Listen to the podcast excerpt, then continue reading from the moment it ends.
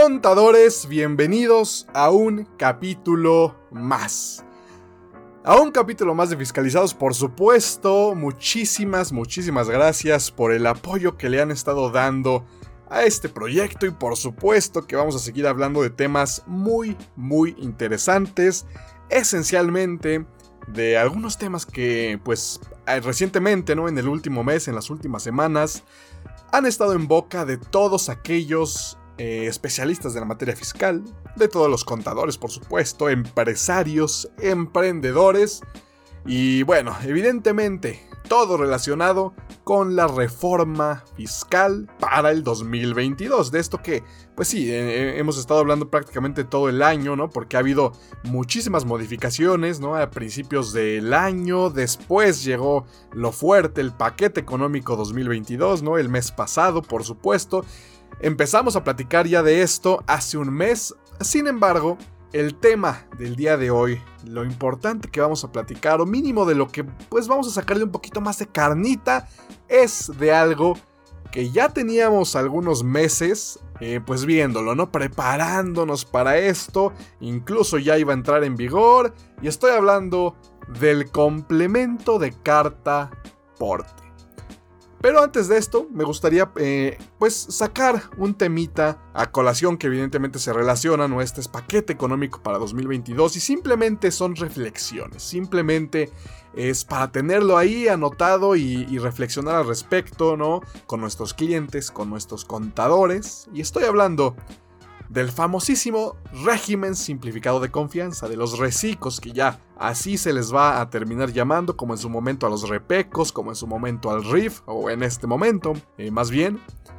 Porque hay, hay unas cositas, ¿no? Que sin lugar a dudas tenemos que analizar y la primera es, ¿Qué tanto se respeta el artículo 31, fracción cuarta de la Constitución en relación a que los impuestos se tienen que calcular de manera proporcional y equitativa, ¿no? según lo dispongan las leyes. Esta es la base tributaria, la base fiscal de México.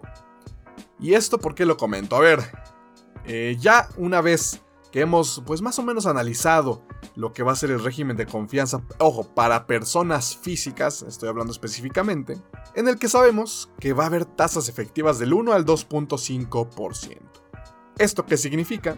Que estos contribuyentes van a pagar un impuesto calculado directamente sobre sus ingresos, sobre sus ventas, sobre lo efectivamente cobrado mes con mes. ¿Y qué pasa? Si calculamos de esta manera el impuesto, ¿no?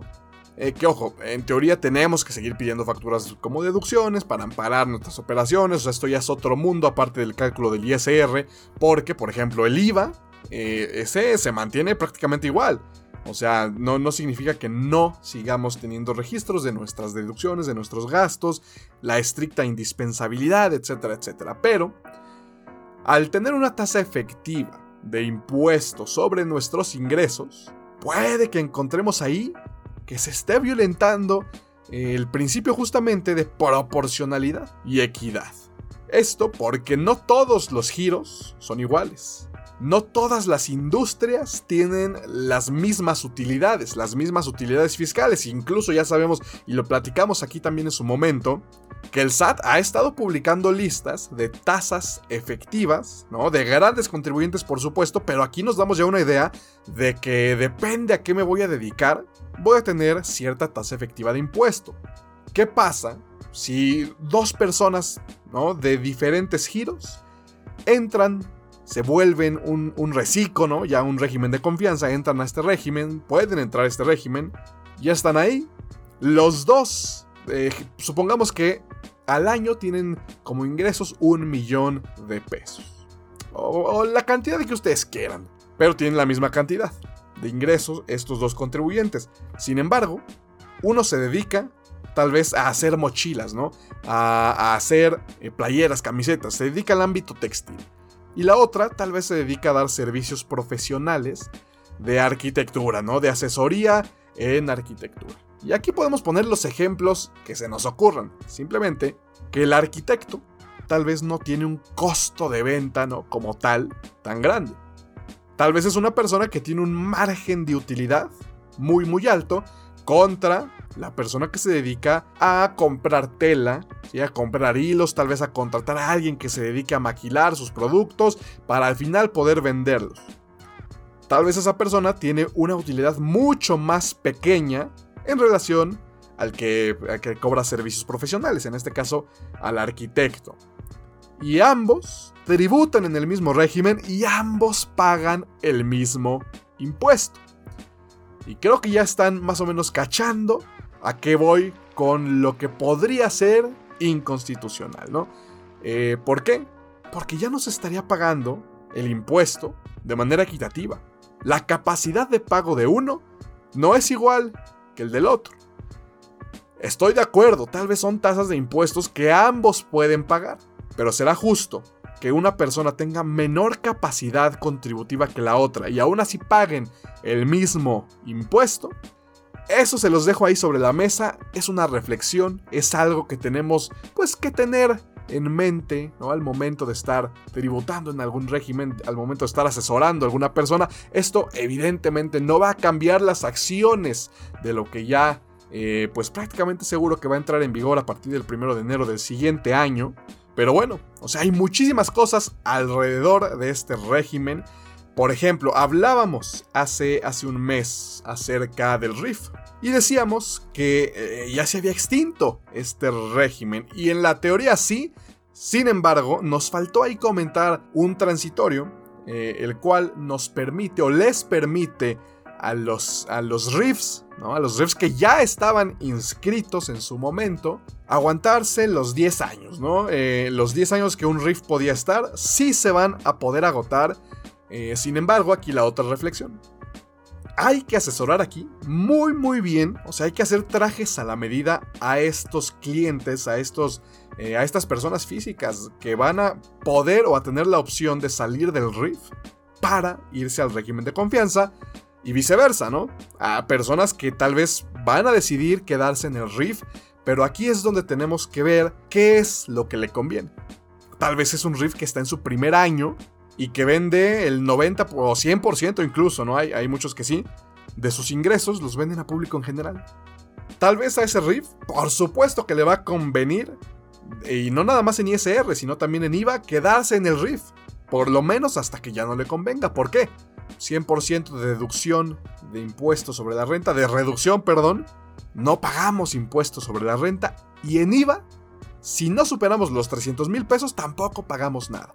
Y si lo superamos, bueno, ahí tenemos tasas preferentes de IVA, ¿no? Que pueden ser desde el 2% dependiendo el giro de nuestro negocio y pagar, por ejemplo, únicamente un 2% de IVA. Si nos vamos al régimen de confianza, en ese caso, en ese mismo ejemplo, pues dejaríamos, ¿no? Ya la, la opción de las tasas preferentes de IVA para el régimen de incorporación fiscal a público en general directito a pagar el 16%. Y en ISR, pues evidentemente ya no tendríamos la reducción del 100% y empezaríamos a pagar ya sea, eh, bueno, desde el 1 hasta el 2.5%. Entonces, trajes a la medida es lo que estos clientes van a necesitar, por supuesto que sí, y ahí estaremos nosotros. Reflexiones, reflexiones siempre acerca de lo que estamos viviendo, del panorama fiscal que está actualmente viviendo México y por supuesto del que se viene para el próximo año. Y bien, ahora sí, ya, una vez sacando estas reflexiones de mi sistema, podemos hablar ahora sí de lo que es el complemento de carta aporte, de la carta aporte eh, que bien, a ver, este fue un concepto que a, muchos los volvió locos, ¿sí? Muchos estuvimos tratando de entender exactamente qué es lo que quería la autoridad cuando se implementó esto por ahí de mediados del año, porque aparte teníamos hasta el 30 de septiembre para que ya, o sea, ya implementar estos FDIs con complemento de carta aporte. Entonces, muchas, muchas empresas de verdad estaban contratando muchos asesores, contratando mucho personal para emitir estas facturas, cambiando sus controles, no gestionando qué es lo que iban a hacer, porque, bueno, de entrada hay que decir, seguramente lo que la mayoría ya sabe, que la carta aporte es un documento, o fue un documento para amparar lo que se transporta, lo que los transportistas, lo que las empresas llevan de un punto a otro y es para amparar las mercancías, ¿no? Para darle legalidad a lo que se está transportando. Sin embargo, no era algo que en la práctica pues se utilizara, no era algo que estuviera directamente relacionado, por ejemplo ahora, con un CFDI, con una factura, con un comprobante fiscal. Y entonces en su momento que se nos dijo, a ver, existirá ya un complemento de carta port, ¿no? Que transportistas, ¿sí? las personas que se dediquen exclusivamente a transportar, ¿sí? los tan famosos fletes, llevar algo de otra empresa, de terceros, llevárselo a otra persona, ¿no? Estas personas iban a tener que, eh, o van a tener que emitir, de hecho, un comprobante fiscal de ingreso, ¿no? De entrada, normalito. Yo emito un comprobante fiscal por lo que te esté cobrando, ¿no? Te voy a cobrar evidentemente una cantidad por llevar tus productos a otro lado, pero en este, en este CFDI, en esta factura, vamos a tener que meter, y esto se, planteó desde el principio, ¿eh? desde junio del año pasado, un complemento de carta aporte. Y este complemento de carta aporte, bueno, tenía que identificar eh, toda la mercancía, tenía que identificar de dónde viene, a dónde va, etcétera, etcétera, ¿no? O sea, tenía varios requisitos. Y esto, ojo, como factura de ingreso, como CFDI de ingreso. Y este documento, este CFDI, se tenía que tener físicamente, o en, todo caso de manera digital, por si alguna autoridad, si alguna autoridad fiscal eh, y algunas otras autoridades que tuvieran las facultades para revisar a estos transportistas, bueno, para que pudieran verificar que el traslado se está realizando de manera legal, que la tenencia, ¿no? que la posesión de toda esa mercancía efectivamente es legal y así combatir eh, el contrabando, ¿no? Y bueno, hasta aquí decías, ok, en las facturas, ¿no? estas personas, estos transportistas, van a tener que implementar este complemento de carta aporte. Ahora, segundo caso, segundo supuesto, CFDI de traslado, que muchos lo habíamos visto ya, que muchos teníamos en nuestra cabeza, caray, ¿existe ya un CFDI de traslado? Sí, que nunca nadie utilizaba. Esa es la realidad. Ahora, CFDI de traslado lo íbamos a, estar utilizando si yo mismo transporto mi mercancía, si yo mismo me encargo de la logística, ¿no? de llevar mis productos a, otro lado, de un punto A a un punto B. Tenía ahora la obligación de emitir este CFDI también con complemento de carta aporte. Identificar ¿no? todo lo que traigo ahí, emitirlo evidentemente en ceros, ¿no? porque solamente me está sirviendo para transportar, no hay un cobro por el servicio del transporte eh, y bueno, cumplir las mismas características, identificación de todo lo que se tiene, traerlo físicamente por si alguna autoridad competente me revisa eh, mi mercancía, ¿no? Esto entre algunas otras cosas, pero era el panorama general, esta era la idea que teníamos y así es como lo íbamos a, a, terminar implementando. Muchas preguntas surgieron al respecto, tanto de los empresarios como de los contadores, de los fiscalistas, de los abogados. Y bueno, por eso después de tantos meses, después de que muchos incluso ya lo estaban implementando, probablemente no de la manera más eficiente ni más efectiva, pero ya se estaba implementando porque como les digo, se tenía hasta el 30 de septiembre para que ya fuera una obligación y a partir del 1 de junio, bueno, ya tenías la opción o teníamos la opción de, eh, de ya empezar a emitir estos complementos de carta aporte.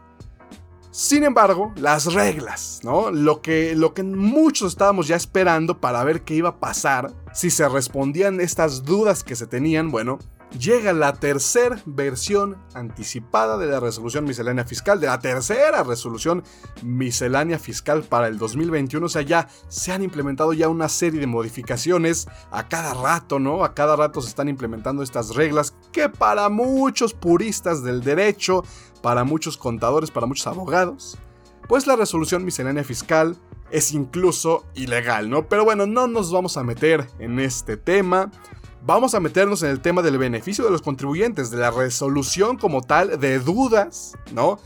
Para la implementación del complemento de carta aporte. Y empezamos, ¿no? Analizando esta resolución, esta versión anticipada, en la que se reforman varias reglas. Y empezamos justamente Hablando de la regla 2.7.1.9 que ya existía evidentemente, que ya nos hablaba del mismo tema, sin embargo, a partir de aquí ya hay una serie de modificaciones eh, conceptuales, técnicas, que nos van a ayudar a entender un poquito más el panorama de la implementación de la carta porte. Y empezamos justamente eh, dándole lectura a esta regla, la 2.7.1.9, CFDI de tipo ingreso, con el que se acredita el transporte de mercancías. Y aquí, bueno, ya, ya habíamos platicado de que había dos supuestos, ¿no? En el CFDI de ingreso y el CFDI de traslado. Aquí nos está hablando del CFDI de tipo ingreso con el que vamos a acreditar el transporte de las mercancías. Y aquí se nos habla, palabras más, palabras menos, de que los contribuyentes dedicados al servicio de transporte de carga general y especializada que circulen por vía terrestre, férrea, marítima o aérea, así como los que presten el servicio de paquetería y mensajería, ojo aquí, paquetería y mensajería a muchos nos suena y ahorita vamos a, a abordar un poquito más en esto. También grúas de arrastre y de grúas de arrastre y salvamiento y depósitos de vehículos así como de traslado de fondos y valores o materiales y residuos peligrosos, entre otros servicios que impliquen la transportación de bienes o mercancías. Y aquí la autoridad lo que trata de hacer es englobar lo más posible a aquellos que estén obligados a expedir este CFDI, ¿no? CFDI de tipo ingreso, CFDI normalito que tengo yo eh, que emitir, o sea, ya era mi obligación emitir un CFDI de ingreso a mi cliente que me está contratando como transportista, pero ahora ya con la obligación del complemento de carta aporte. Y aquí también se nos menciona y se nos va a mencionar prácticamente en todas las reglas reformadas que tenemos que cumplir con el instructivo, ¿no? Con el instructivo de llenado de este CFDI, que es un documento por ahí de más de 70 páginas, que también tenemos como contadores que vamos a implementar esto, que analizar, que leer, eh, son básicamente guías de llenado de los tipos de CFDIs que vamos a estar, de los cuales vamos a estar hablando. Eh, pero bueno, en general esta regla se refiere justamente a los transportistas, como ya se los dije, que van a emitir su CFDI de ingreso con complemento de carta aporte. Y también se nos menciona, por ejemplo, esto incluso es este, prudente leerlo completo, que el transportista podrá acreditar la legal estancia y o tenencia de los bienes y mercancías de procedencia extranjera durante su traslado en territorio nacional con el CFDI de tipo ingreso al que se le incorpore el complemento carta porte. Siempre que en dicho comprobante se registre el número de pedimento de importación. Y aquí ojo, ¿no? Primer cambio ya importante que tenemos que implementar. Cualquier mercancía que se traslade, cualquier mercancía extranjera, que se traslade, que se tenga que trasladar. Y me adelanto un poquito por territorios federales, por tramos federales tendrán que cumplir con este requisito. Y es que hasta aquí lo que nos estamos dando cuenta es que sigue siendo muy ambiguo. O sea, nos están diciendo que sí, los que se dediquen al autotransporte van a tener que implementar este complemento, ¿no? Por si alguna autoridad ahí le llega a revisar para, como ya lo dice también la regla, para poder acreditar la legal estancia y o tenencia de todo lo que estemos transportando. Pero todavía como que pues nos pueden quedar muchas dudas. También otra cosa importante que nos dice esta regla que quien contrate este servicio está obligado a proporcionar al transportista con exactitud los datos necesarios para la identificación de los bienes o mercancías que se trasladen. Y otra vez, ¿no? De conformidad con el instructivo de llenado, que bla, bla, bla, bla. Este instructivo también lo pueden encontrar ahí eh, en, internet, instructivo de llenado del CFDI, al que se le incorpora el complemento carta porte. Repito, son alrededor de 70 páginas, de 70 eh, hojas, ¿no? Que tenemos que estar ahí analizando, por supuesto. Sin embargo, aquí ya se nos dice otra cosa. Yo, si voy a contratar el servicio de un transportista, para lo que sea, o sea, ya vimos que pues entran muchísimos, prácticamente todos los tipos de transporte que existen. Yo contrato y ya tengo yo la obligación, estoy obligado a detallar qué llevo, qué voy a trasladar, qué voy a transportar, qué voy a hacer que me transportes tu empresa y todo con detalle, ¿no? Todo incluso con su materialidad correspondiente para que no haya ningún problema al respecto y que este transportista, bueno, tampoco tenga ningún problema después con las autoridades. O que incluso tengamos ambas partes, porque también el último párrafo de esta regla eh, nos dice que en caso de que se realice un servicio de traslado de bienes o mercancías sin contar con este tipo de CFDI y con su carta aporte correspondiente, o incluso con que no cumpla los requisitos que se establecen ya en el instructivo, tanto quien contrate el servicio de transporte de bienes o mercancías como quien lo preste, ojo aquí, serán responsables ante la autoridad competente cuando éste detecte alguna irregularidad en los datos registrados en el complemento carta aporte. Entonces, ambas partes son responsables. Ambas partes tienen que asegurarse de que la otra esté cumpliendo pues a la perfección con todos los requisitos, que se esté cumpliendo evidentemente con lo que señalan todas estas reglas y que bueno, la empresa que me esté brindando el servicio de autotransporte, bueno, tiene que emitir su CFDI, tiene que emitir un complemento de carta aporte en donde se va a detallar toda la mercancía que esté eh, transportando y yo que quiero este servicio, bueno, estoy obligado a, evidentemente, a detallar todo lo que se va a transportar. Y bueno, la siguiente regla que nos dice, de qué nos habla, la regla 2.7.1.51, esta ya nos habla del CFDI con el que los propietarios, poseedores, tenedores, agentes de transporte o intermediarios pueden acreditar el traslado de bienes o mercancías. Esto es de lo que ya estábamos hablando. Cuando no contrato a un tercero para transportar mi mercancía, bueno, también tengo obligaciones y también tengo, en, si caigo en ciertos supuestos, que emitir este CFDI con complemento de carta aporte.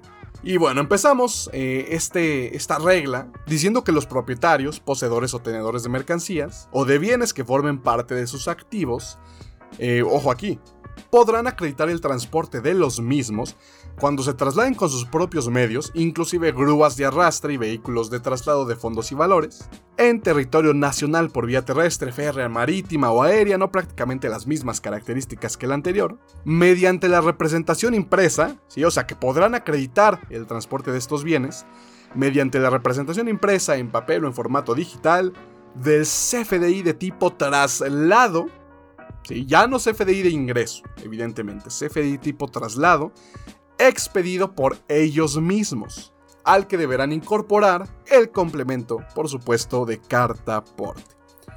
Y bien, aquí ya tenemos otra obligación ahora.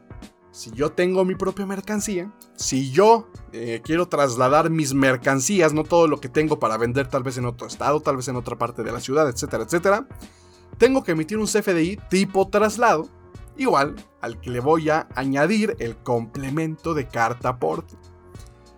Ah, y bueno, aquí más, más rollo administrativo, ¿no? Vamos a tener que estar controlando más este tipo de cuestiones. Igual vamos a tener que identificar la mercancía que estemos trasladando, pero aquí, a ver, si somos muy eh, o un poco analíticos, ¿no? En esta parte, y analizamos que también estamos hablando de bienes, o sea, de cuando se trasladen bienes que formen parte de sus activos.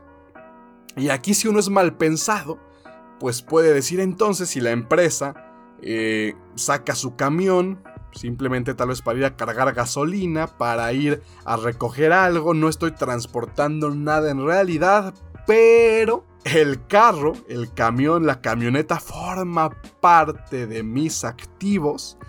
Lo estaré trasladando, le estaré transportando el mismo auto eh, no sé, aquí incluso si nos vamos así tal cual a la letra, pues tendríamos que emitir un CFDI tipo traslado en el que amparemos el mismo carro, en el que detallemos en la carta aporte el mismo vehículo y que así podamos trasladarlo, ¿no? Transportar el mismo carro. Eh, ojo aquí, no me hagan caso de esto, simplemente uno empieza a sacar este tipo de detallitos cuando analiza, cuando lee la, regla en, en particular pero no, ¿eh? aquí estamos hablando de cuando transportemos mercancía en general.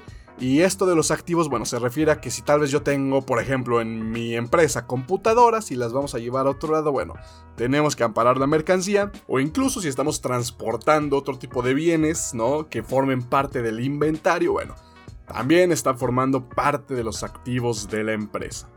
Esto que les digo del mismo vehículo, bueno, eh, ahí quedará en ustedes analizar qué, es lo correcto o lo incorrecto, ¿no? Porque al final de cuentas sí es parte de los activos de la empresa. Pero bueno, no me pierdo y seguimos hablando de este mismo CFDI de traslado, el cual pues también vamos a tener que llevar junto con nosotros al momento de estar eh, trasladando la mercancía, ¿no?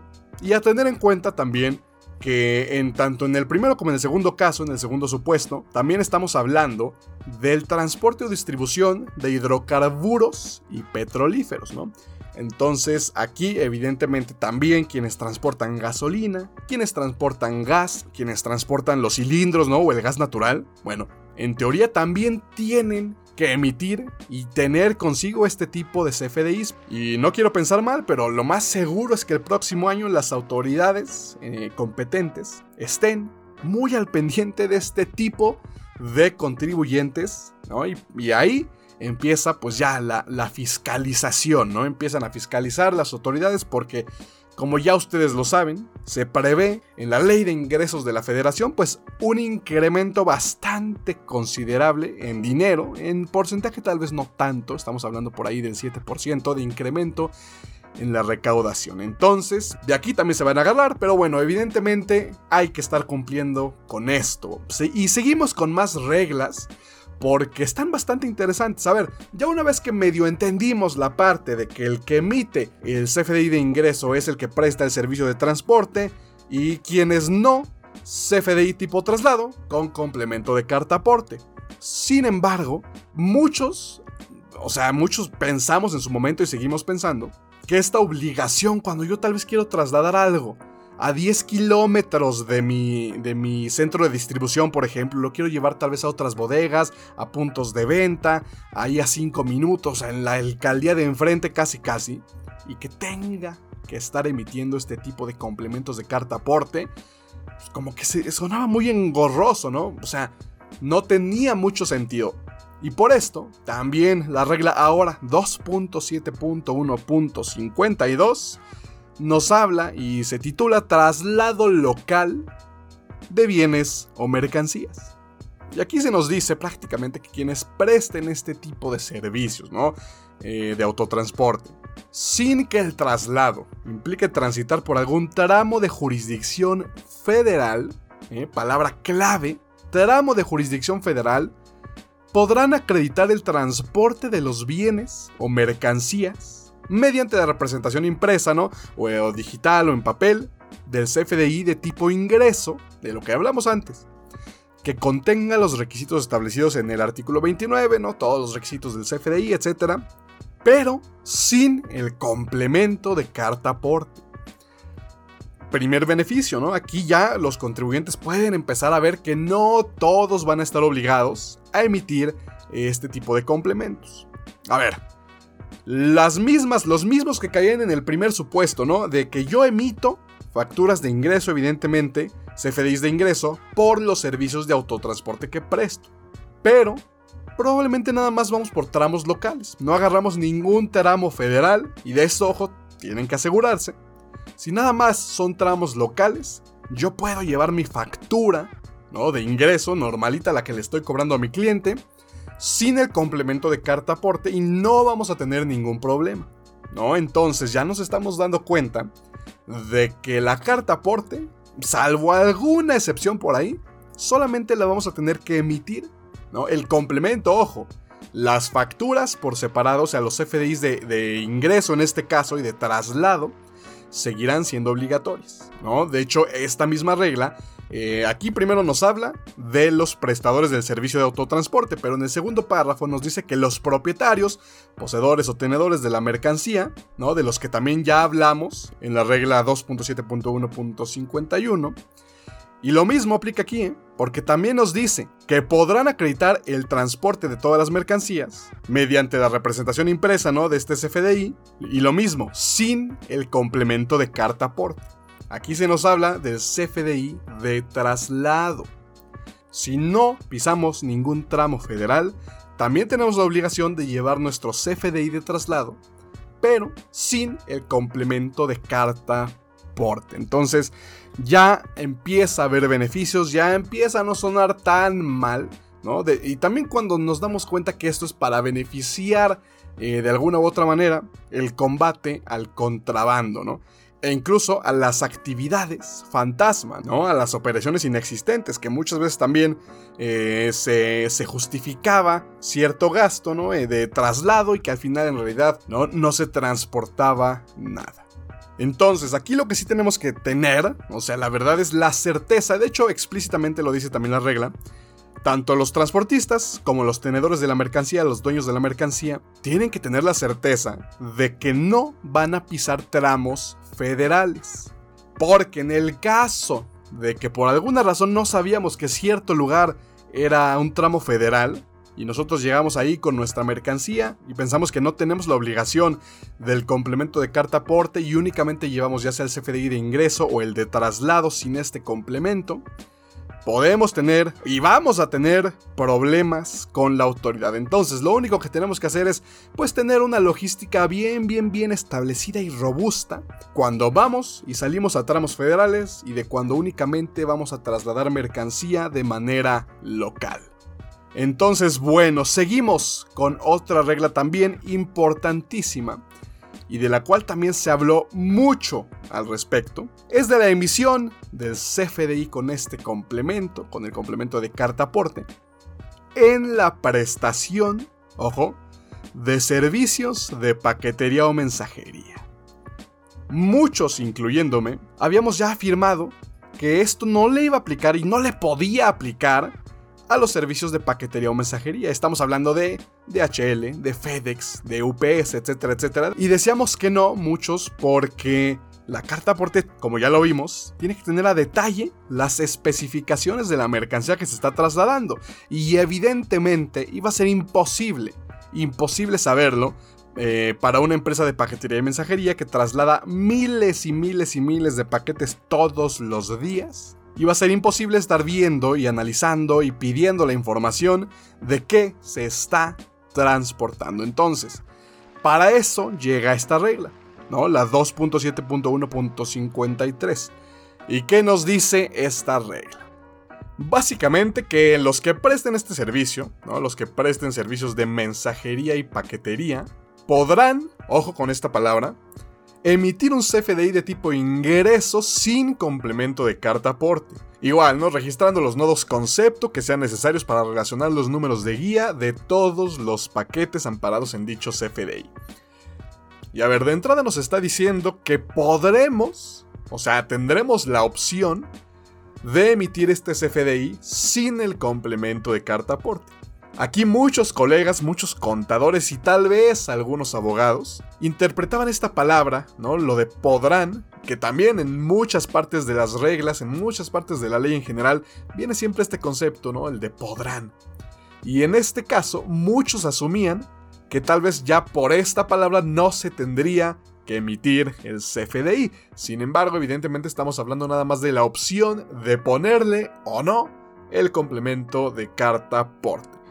Hay que analizar nada más esta parte, entonces ya sabemos que si nos dedicamos a esto, si nuestros clientes se dedican a la, paquetería o mensajería, bueno, el CFDI de tipo ingreso, pues no tiene que estar relacionado con un complemento carta aporte. Pero, cosa interesante, además de esta opción, eh, también vienen tres fracciones en esta misma regla, las cuales nos dicen y nos especifican ahora cómo va a estar el rollo del CFDI de traslado, el que vamos a llevar junto con todos nuestros paquetes, el que vamos a tener que entregar a las autoridades en el caso de que nos lo pidan, y estas tres fracciones eh, son muy específicas porque, por ejemplo, la primera de qué nos habla.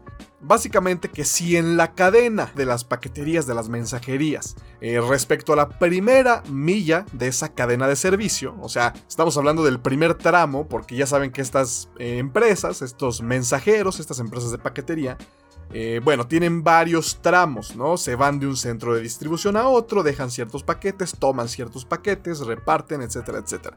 Entonces, si en el primer tramo, en la primera milla, se tiene la certeza de que no van a transitar por un, eh, también por un tramo federal, bueno, aquí tendremos la opción también de emitir un CFDI de tipo traslado sin el complemento de carta aporte. Evidentemente, en el caso de que sí tengamos que pasar por un territorio federal, bueno, tendremos que emitir el CFDI de traslado eh, también con el complemento. En la segunda fracción, ¿qué nos dice? Bueno, que en la etapa intermedia, ¿sí? también de esta cadena, se deberá emitir un CFDI de tipo traslado al que sí se le va a incorporar el complemento de carta aporte. ¿sí? Y esto por cada tramo que implique un cambio de medio o de modo de transporte cada que lleguemos a un centro de distribución, cada que tengamos que dejar eh, o cambiar los paquetes, mandarlos eh, a diferentes lugares, cambiar la logística, etcétera, etcétera. Bueno, tendremos que emitir un CFDI de cartaporte, bueno, un CFDI de traslado con complemento de cartaporte por cada uno de estos tramos que estemos eh, realizando, ¿no? Entonces aquí pues ya nos damos cuenta que la logística, que los controles, que básicamente el proceso en general de las empresas que se dediquen justamente a esto van a cambiar un poco porque van a tener que estar emitiendo CFDIs por cada tramo, por cada carga prácticamente que estén llevando y en el caso de que sea la primer, el primer tramo, no salen de un punto, del primer punto en el día, supongamos, al primer centro de distribución, ¿no? En la primera milla, ojo, bueno, tendremos la opción de no emitir nada más en esa opción, en ese tramo, la opción de no tener el complemento. Después de ahí, todos los tramos que vayamos teniendo con complemento de cartaporte. Y la tercera fracción ahora nos habla de la última milla del servicio. ¿Sí? Ya cuando se entrega al destinatario final, al cliente final, y lo mismo, cuando se tenga la certeza de que no estaremos pisando territorio federal, bueno, también tendremos la opción que en ese último tramo, en esa última milla, emitamos el CFDI de traslado, también sin el complemento de esta carta aporte. Y bueno, más o menos ya nos vamos dando la idea de cómo se va a tener que implementar este complemento, de a quiénes les va a aplicar este complemento. Las siguientes reglas, por ejemplo, son muy similares, prácticamente aplican lo mismo, pero por ejemplo en la prestación de servicios de traslado de fondos y valores a nivel nacional, si esa es la 2.7.1.54, la siguiente nos habla de los servicios de grúas, de servicios auxiliares de arrastre y salvamento a nivel local, la punto 56 nos habla de servicios de transporte o distribución de hidrocarburos o petrolíferos a nivel local, que ojo, eh, esta creo que vale la pena analizarla también un poquito más, porque en esta, o sea, si tenemos la opción de no emitir el complemento de carta aporte en las anteriores, bueno, en esta sí se deberá emitir el CFD tipo traslado con complemento de carta aporte aún en traslados locales. Entonces, para todos aquellos que se dediquen a, transportar petróleo, gasolina, transportar gas, que es muy común, bueno, en teoría tenemos que tener ese CFI de traslado y con el complemento, por supuesto, de carta aporte. ¿sí? Para esta industria no hay opción de no tener este complemento en sus traslados. La siguiente, por ejemplo, nos habla de la prestación de servicios de transporte consolidado de mercancías y básicamente estas son las nuevas reglas del juego para los CFDIs con complemento de carta aporte. CFDI de ingreso, CFDI de traslado, ya más o menos nosotros nos encargaremos de ver quién sí está obligado, quién no está obligado, pero ya nos dimos la idea, ya nos dimos a la tarea de buscar justamente esta tercera resolución miscelánea fiscal, ¿no? Su tercera modificación, para analizar estas reglas, para ver si a nuestros clientes les va a tocar cambiar o no su, logística, sus FDIs, su control interno. Y bueno, al final es estar cumpliendo con las reglas del juego, como ya se los dije, que nos pone la autoridad fiscal, ¿no? Hay que analizar muy bien estas reglas, hay que analizar muy bien la reforma, porque bueno, una cosa es más o menos ya entender de lo que se trata, pero cuando ya tengamos un caso real, un caso específico, hay que ver y analizar de verdad si le toca o no. Si le toca tal vez solo el de traslado, el de carta aporte, el de ingreso, quién es el dueño de la mercancía y quién va a terminar facturando eh, o quién va a terminar más bien emitiendo el CFI de traslado. ¿Qué va a pasar, por ejemplo, si yo le cobro a mis clientes el traslado pero dentro del mismo precio de venta de la mercancía, por decir, ¿no? Eh, ¿Qué va a pasar si se lo cobro aparte? ¿Qué va a pasar si yo contrato un tercero, pero lo termina pagando mi cliente a través de mí? No sé, hay muchas cosas dentro de la operación de las empresas que tenemos que analizar para poder aplicar esto. Y antes de irnos, también es correcto mencionar que se modifica el transitorio décimo primero, también dentro de esta misma versión anticipada de la resolución, la cual nos da los límites de tiempo y que nos dice que para los efectos de estas reglas, el uso del complemento de carta aporte será obligatorio a partir del primero de diciembre del 2021. Pero se entiende que cumplen con lo dispuesto en este párrafo, o sea, en el que nos dice que estamos cumpliendo a partir del 1 de diciembre del 2021, a aquellos contribuyentes que expidan el CFDI al que se incorpore este complemento antes del 1 de enero del 2022.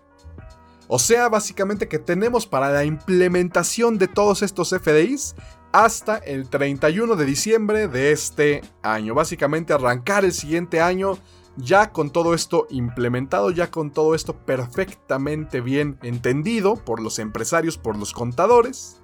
Y bueno, al final esto, ya como comentario final, pues es parte de las reformas de este gobierno, de esta administración, con el fin, evidentemente, de recaudar más de cumplir con el presupuesto, ¿sí? Del, del, siguiente año, de cumplir con la ley de ingresos de la federación. Y sí, la verdad creo que lo van a lograr es muy ambicioso lo que se requiere, es muy ambicioso lo que en realidad se piensa que se va a lograr con la incorporación de la carta aporte, pero piénsenlo bien.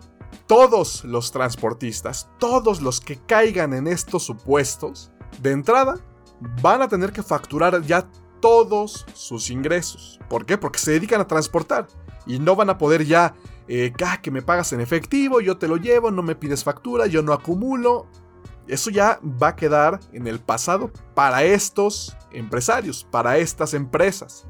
Va a ser muy, muy, muy complicado, a menos que solamente se avienten a trasladar en territorio local y depende qué es lo que estén transportando, para medio querer evadir impuestos, ¿no? Que ya sabemos que muchísimos lo intentan hacer.